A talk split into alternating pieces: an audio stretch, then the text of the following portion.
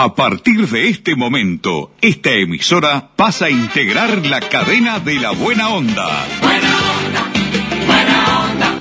Jorge Bonica presenta Buenos días, Buena Onda, un programa interactivo, diferente, con noticias distintas, exclusivas y de actualidad. Buenos días, Buena Onda. A partir de este instante, Jorge Bonica les brinda el programa de las mañanas.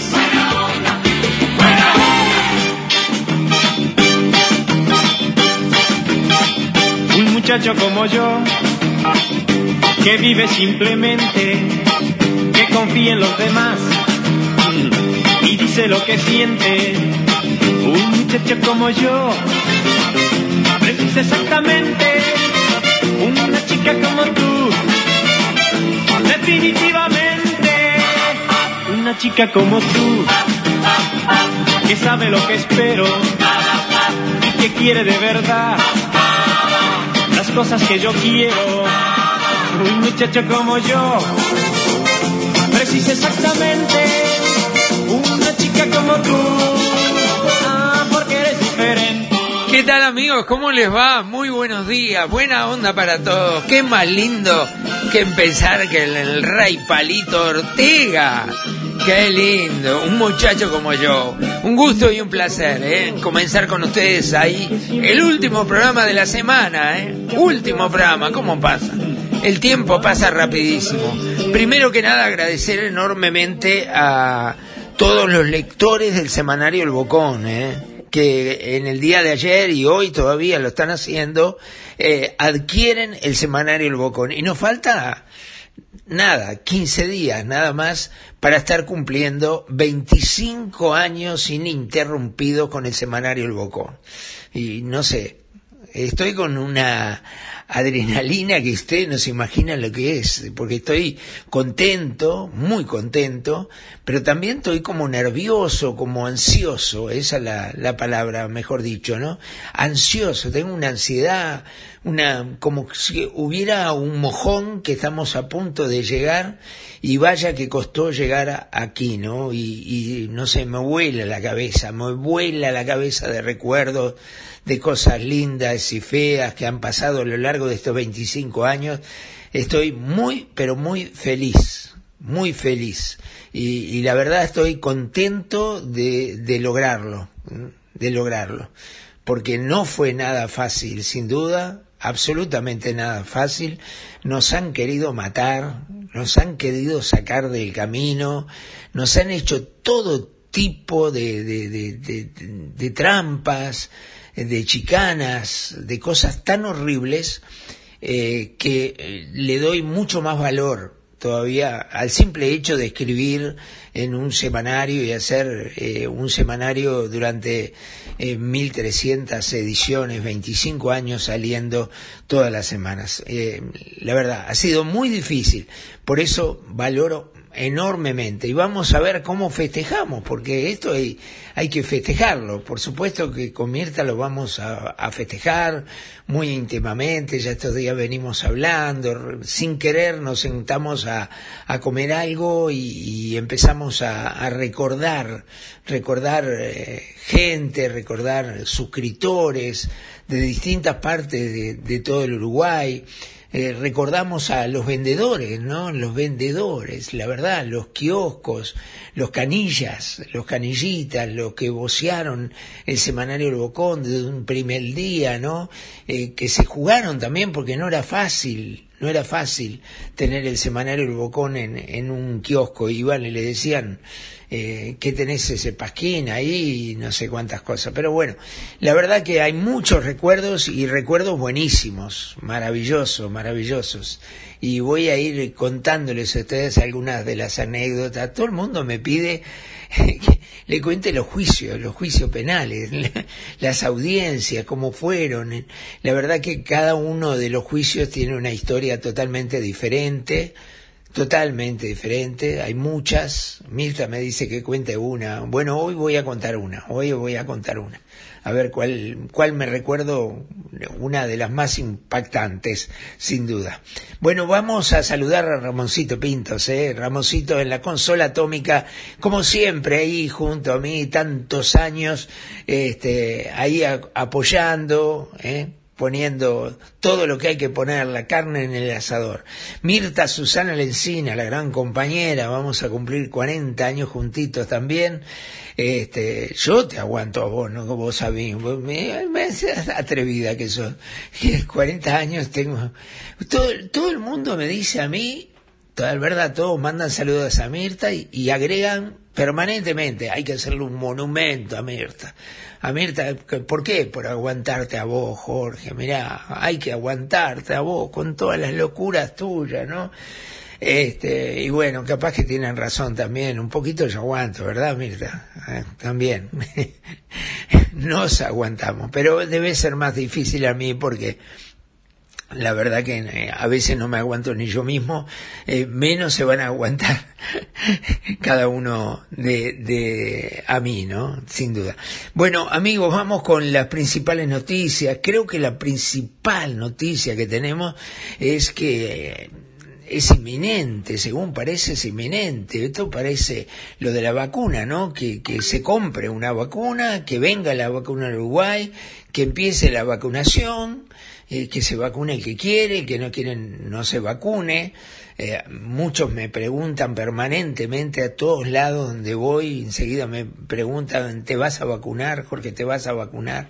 Eh, yo no pienso vacunarme, lo digo una vez más, ya lo dije públicamente, vinieron un montón de críticas, este, yo no tengo confianza en, en las vacunas, no tengo confianza. Primero se tendrán que ganar la confianza y después vacunarme. Sé que estoy en edad de, de riego, yo ya tengo 67 años, este, y no quiero contagiarme, no quiero tener el virus, pero eh, tampoco le tengo confianza a ninguna de las vacunas que, que vemos que hay en este momento. Pero vamos a empezar con el informe sobre las vacunas porque el, gobierno, eh, no sé, están como, bien cuando, cuando se van a arreglar el contrato con un jugador y, y, están, va a firmar, ya están, lo están redactando. Ahora parece, no, pidió un poco más, entonces no, y de repente dicen, no sale, el pase no sale. Y después, bueno, sí, se firma, y parece lo mismo, esto parece exactamente lo mismo, el informe, y lo comentamos, vamos. Las negociaciones están avanzadas y se trabaja en la redacción de los acuerdos, según informaron fuentes del gobierno uruguayo al semanario Búsqueda. Las tratativas son con el laboratorio Pfizer BioNTech y el chino Sinovac, independientemente del acuerdo COVAX. El plan del gobierno es comenzar a vacunar a partir de marzo al personal de la salud y luego al resto de las poblaciones de riesgo. El objetivo es dar 150.000 dosis por semana hasta llegar a las 2.800.000. Según supo búsqueda, el presidente Luis Lacalle Pou mantuvo contactos con su par chileno Sebastián Piñera y este se comprometió a brindarle las vacunas que no se lleguen a utilizar en su país. Si el acuerdo se consolida con Pfizer, el gobierno uruguayo planea adquirir más de un millón de dosis en un inicio y prepara un plan para que se den las condiciones logísticas complejas que supone esta vacuna, que debe ser conservada a muy baja temperatura.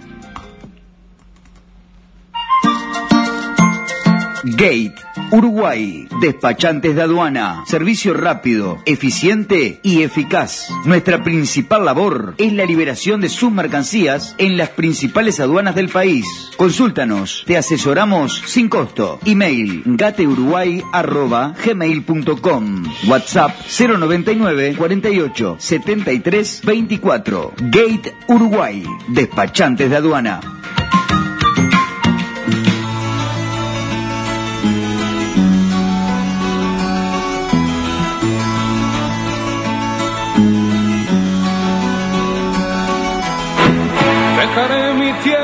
Por ti, dejaré mis campos y me iré lejos de aquí.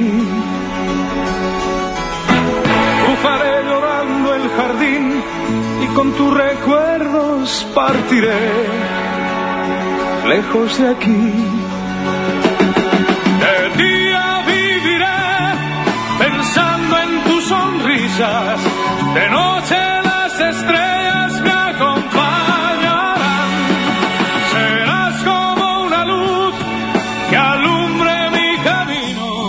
Nino Bravo, ¿no? Sí, Nino Bravo, voy ¿Cómo se llama la canción, Ramón?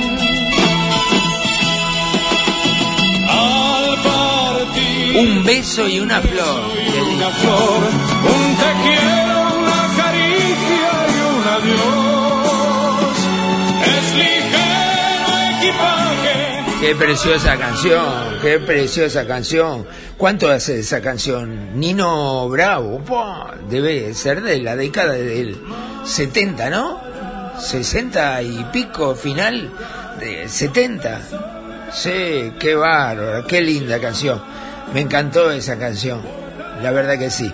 Bueno, hoy tuvieron ustedes el, el informe que nos pone Ramoncito sobre la vacuna. Parece que se va a concretar, que es inminente, que Luisito va a agarrar la mochila y se va a buscarlas, ¿no? este, pero bueno, eh, dicen que eh, va a haber un porcentaje alto de gente que no se va a vacunar. Ahora, eh, todo es un- muy intrincado todo esto, porque eh, al parecer, si no se logra llegar a un, un 70, 80% de la población, no se logra, digamos, el efecto, el efecto manada que tiene que tener una vacuna. O sea, que sea mayoritaria la gente vacunada, muy mayoritaria, pero aparentemente la última encuesta, yo vi una encuesta que era el cuarenta y pico por ciento, después bajó ese porcentaje, va bajando, va en descenso, y la última encuesta que vi ayer, ayer que me la mostraron, era un 28 por ciento de los uruguayos que habían declarado que no se iban a vacunar. Y aparentemente ese 28% sería eh, el, el- el grupo más radical opuesto a la vacunación, a, la vacuna, ¿no? Entre ese 28% hay un 20% que eh, no cree ni siquiera en la pandemia. ¿eh? que sea que hay un virus, se cree, pero que no sea mortal, que la mortalidad es muy baja, que es menos que la gripe común y no sé cuántas cosas, todo eso, y, y no se van a vacunar. O sea que tenemos ya prácticamente un 20% asegurado que no se va a, a vacunar, ¿no? Así que bueno, este, no sé, sinceramente no, no, no, no sé qué decirle, pero eh, el tema es ese. Eh, le voy a contar una, una anécdota que este, no tiene desperdicio, a ver, lo más sintética posible. Llega, me llama una persona, como tantas, a hacer una denuncia y a darme información, ¿correcto? Bueno, la información era eh, que en una dependencia del Ministerio del Interior, eh, precisamente en el CAIMA, que ahora no existe el CAIMA, creo, el CAIMA era el lugar donde eh, se atendía toda la flota de vehículos del Ministerio del Interior. Un taller gigante, taller gigante donde se reparaba, se hacía chapa, se hacía pintura, se hacía mecánica, por supuesto, se hacían los cambios de aceite, cambios de filtro, cambios de cubiertas, baterías, todo lo que es la mantención de la flota policial, ya sean patrulleros, camionetas, eh, camiones, en fin, ómnibus, todos lo- lo- los vehículos del Ministerio del Interior. En ese lugar donde trabaja mucha gente, bueno, alguien que trabaja ahí viene, me dice, mire, Bonica, le voy a, a decir, es un relajo el caima, se roban todo, se roban el aceite, se roban las cubiertas, se roban todo, no hay controles ninguno. Pero especialmente, dice, se roba, eh, eh, tenía un comedor, caima, se roba la carne la carne, sí, la, co- ¿cómo la carne? Sí, mire, yo... Y el hombre tenía todo documentado, totalmente documentado, de la cantidad de reses y medias reses que entraban, de cuánto se cocinaba, de cuánto se usaba, y ya sabía además eh, quién afanaba o quiénes afanaban la carne y también sabía a dónde iba a parar la carne, que la, la, robaban, la sacaban del caima, iba directamente a Tres Cruces, de Tres Cruces se mandaba la carne a un restaurante o más de un restaurante en Rocha, en la zona de La Paloma, por ahí, ¿está? Yo tengo nombre de restaurante todo, pero no lo, no lo voy a decir ahora, por supuesto, ¿no? Entonces, bueno, salgo a hacer la investigación, salgo a ver todo, hice seguimientos, tenía individualizado a la persona que llevaba Tres Cruces, lo llevaban en una moto, en una moto. Bueno, seguirlo, ver el despacho eh, en la empresa que despachaba, en fin, todo, todo, me fui a Rocha, pude ver el paquete que llegaba, quién lo levantaba, en fin, un trabajo de novela se hizo todo y publiqué. Y publiqué absolutamente todo, resguardando los nombres del restaurante, el nombre de la persona. No, la persona acusada no lo resguardé. Yo puse que había tres o cuatro personas que estaban involucradas, que eran policías que trabajaban ahí. Paralelamente llevé la denuncia a este, una dependencia del Ministerio Interior que se llama Asuntos Internos, donde se investiga eh, los presuntos ilícitos que comete la policía. O sea, cumplí con todas las reglas, todo bien, tabar. Pasó como un mes, un mes y medio y este, me hacen una denuncia penal. En el juzgado de la ciudad de Minas eh, me hace un, un, funcionario policial que era el señalado como el que se afanaba la carne. ¿tá? Este, y bueno, está ju juicio y este y yo hablo con eh, la primera persona que me había venido a dar la información, que era funcionario de ahí mismo. ¿ah? Entonces le digo, mira, este, dame el nombre de todos los compañeros que tenés ahí, entonces saca una planilla y yo cito a todos los funcionarios, todos los funcionarios de ahí del comedor, ¿no? Pero eran como 20 personas, 20 policías. Entre los 20 estaba el que me había dado la información. Pero no lo podíamos quemar, ¿no? Por supuesto, porque lo, lo, lo mataban. Entonces, este, llega el día de la audiencia, empieza la audiencia y el juez resuelve tomar declaración a los testigos. Y estaba una, dos camionetas del Ministerio Interior que habían llevado esos 20 testigos. Y, y la toma de declaraciones es delante nuestro, delante del denunciante, el denunciado, en un pequeño cuartito donde estaba el juez, el fiscal, el actuario, y empieza a, tomar declaraciones, ¿no? Entonces entraba uno y le preguntaba cómo se llama, es policía, cuánto hace cumple tareas, funciones, y este, al final le hacía una sola pregunta. ¿Usted tiene conocimiento que se roben la carne? Que, que le... No, no tengo, no, nunca vio nada, no, nunca vio nada. Bueno, muchas gracias, firme acá y se Y entraban de a uno, ta, ta, ta, y todos era lo mismo. Ellos decían, está, estoy en el horno, estoy en el horno que voy a tener un, eh, un testigo que venga acá y diga, sí, era así. Y resulta que en el medio de los 20 aparece aquel que me había dado a mí la información pero yo ni soñaba que él fuera a decir sí roban la carne. Yo pensé, este hombre lógicamente tiene que resguardar su integridad y su trabajo. Y tiene que agarrar y, y decir, no, nunca vi nada. Pero para sorpresa mía, de mi abogado, cuando le, cuál es su nombre, dónde trabaja, el grado que tiene, cuánto hace que trabaja, y va la preguntita. Y le preguntan, usted, este, tiene conocimiento eh, que el, la, la, la carne, si tengo otro destino, se vaya. El hombre va y dice, sí, sí, yo tengo todo el conocimiento.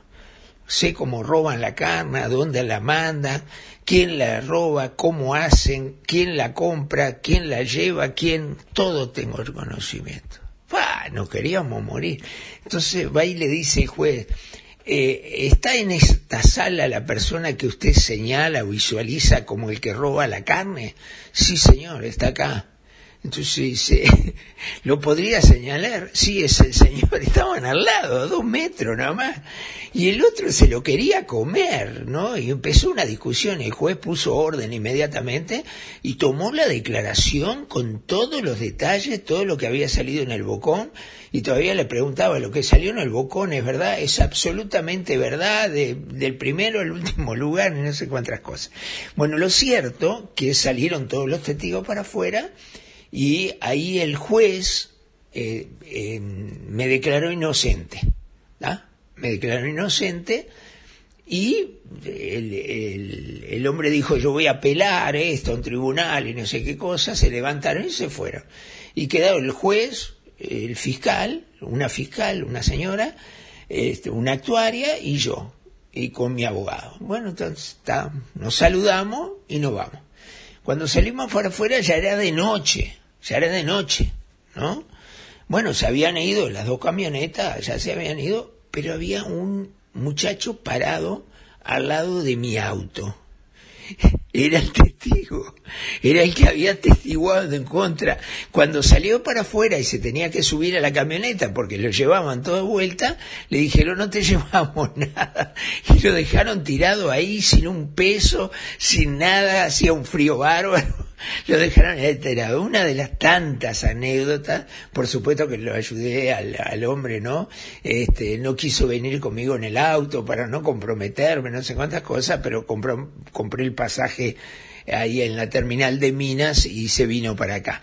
Y este, y al otro día dio parte de enfermo, nunca más volvió y después tiene un final muy triste que no tiene nada que ver con esta situación porque el hombre, este, la- el Ministerio del Interior lo protegió, lo mandó, le dio otro destino y después él en una profunda crisis de depresión familiar porque tenía un problema, se había separado de la familia, estaba con el padre que se había ido a vivir a, a, a Bichadero, eran de allá, eh, terminó suicidándose. Este, pero fue una, una audiencia increíble, increíble, que ni el juez lo podía creer, que esperaba que nadie vaya a vender a, a, a un- a los compañeros y finalmente eso salió así. Dale. Gate, Uruguay, despachantes de aduana, servicio rápido, eficiente y eficaz. Nuestra principal labor es la liberación de sus mercancías en las principales aduanas del país. Consúltanos, te asesoramos sin costo. Email gateuruguay@gmail.com. WhatsApp 099 48 73 24. Gate Uruguay, despachantes de aduana.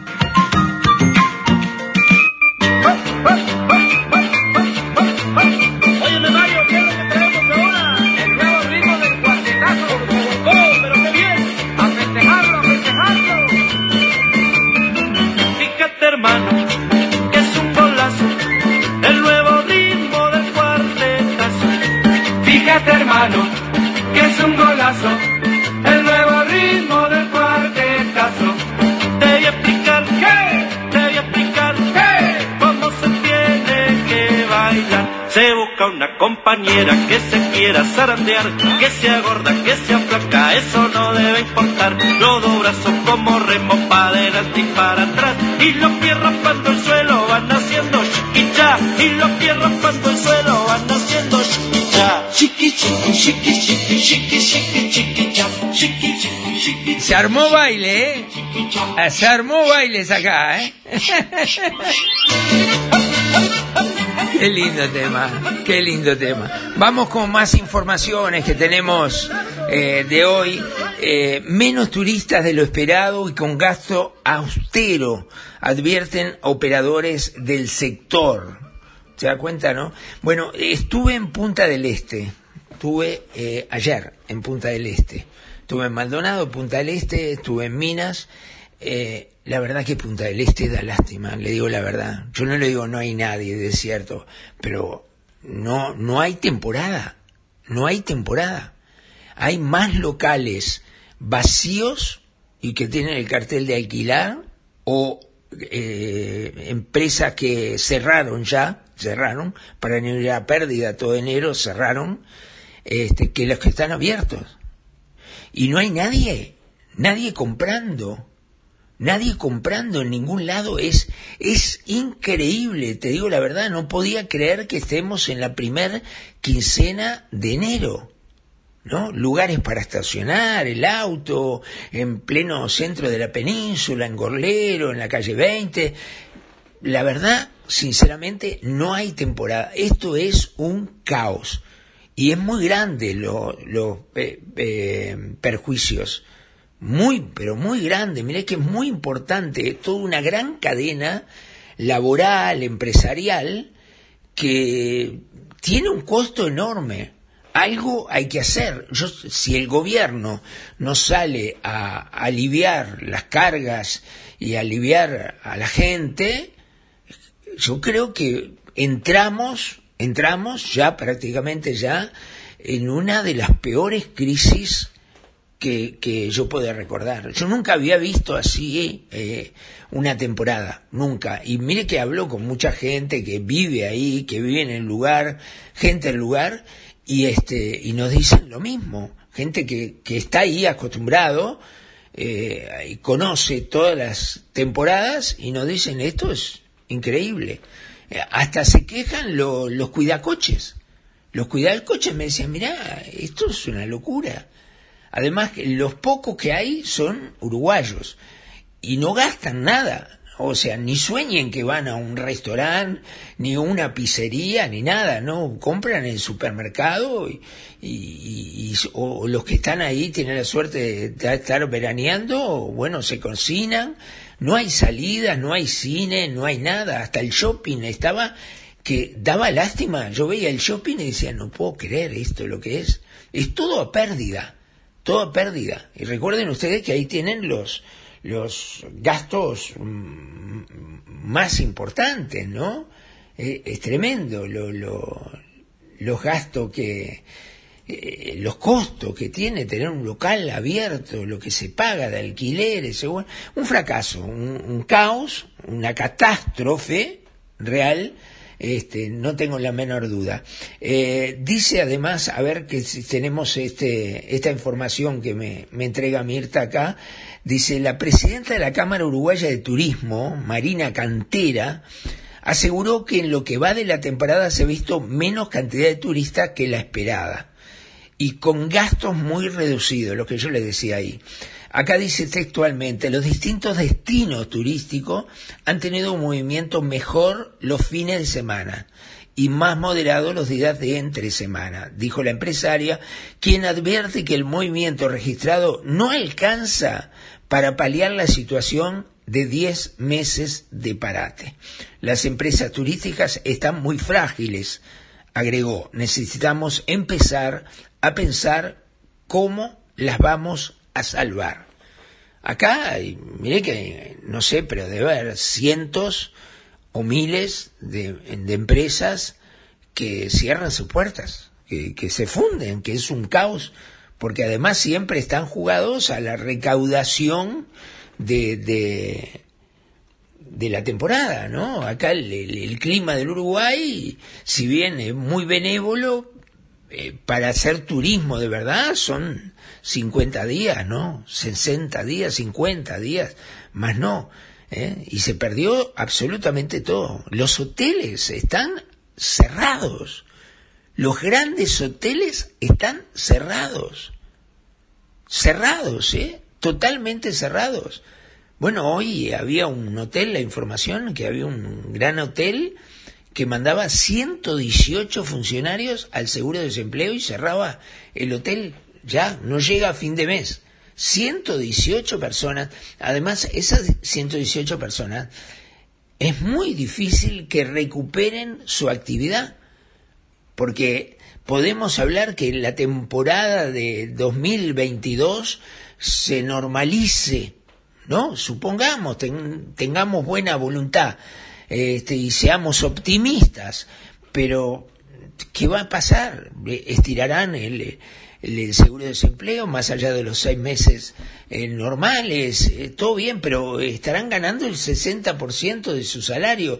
Tampoco es solución, es paliativo, pero no es una solución. Acá la solución es, trabajo, es crear fuente de trabajo. A ver, Pregúntenle a Sartori, a ver, que no iba a crear 100.000 puestos de trabajo. Entréguenle a Sartori esa responsabilidad de crear fuente de trabajo. Yo no sé, ahí eh, yo le decía farsante, eh, pero es peor que eso. Eh. Es un, un, chanta total, este Sartori. La verdad que, que yo no lo puedo ni ver, eh, lo tengo que decir claramente, no lo puedo ni ver, sinceramente.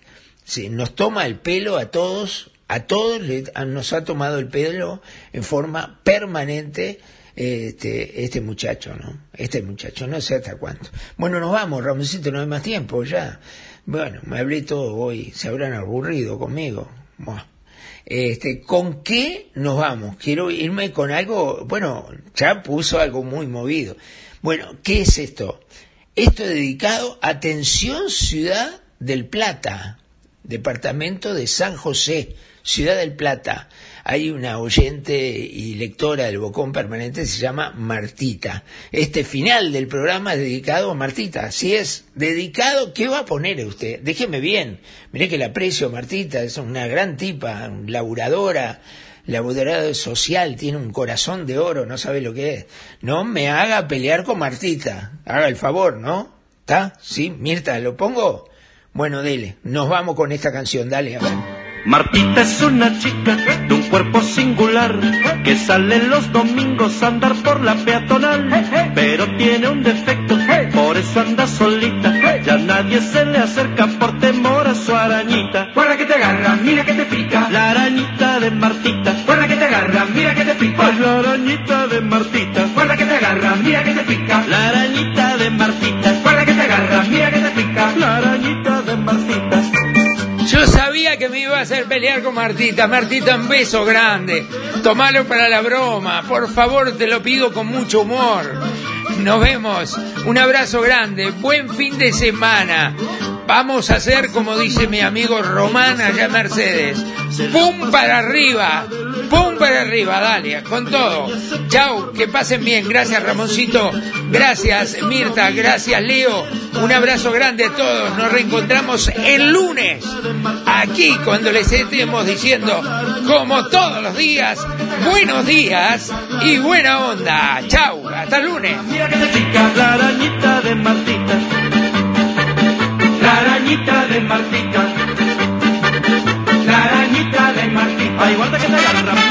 Buenos días, buena onda. Un programa interactivo, diferente, con noticias distintas, exclusivas y de actualidad. Buenos días, buena onda. El programa de Jorge Bonica. Gracias.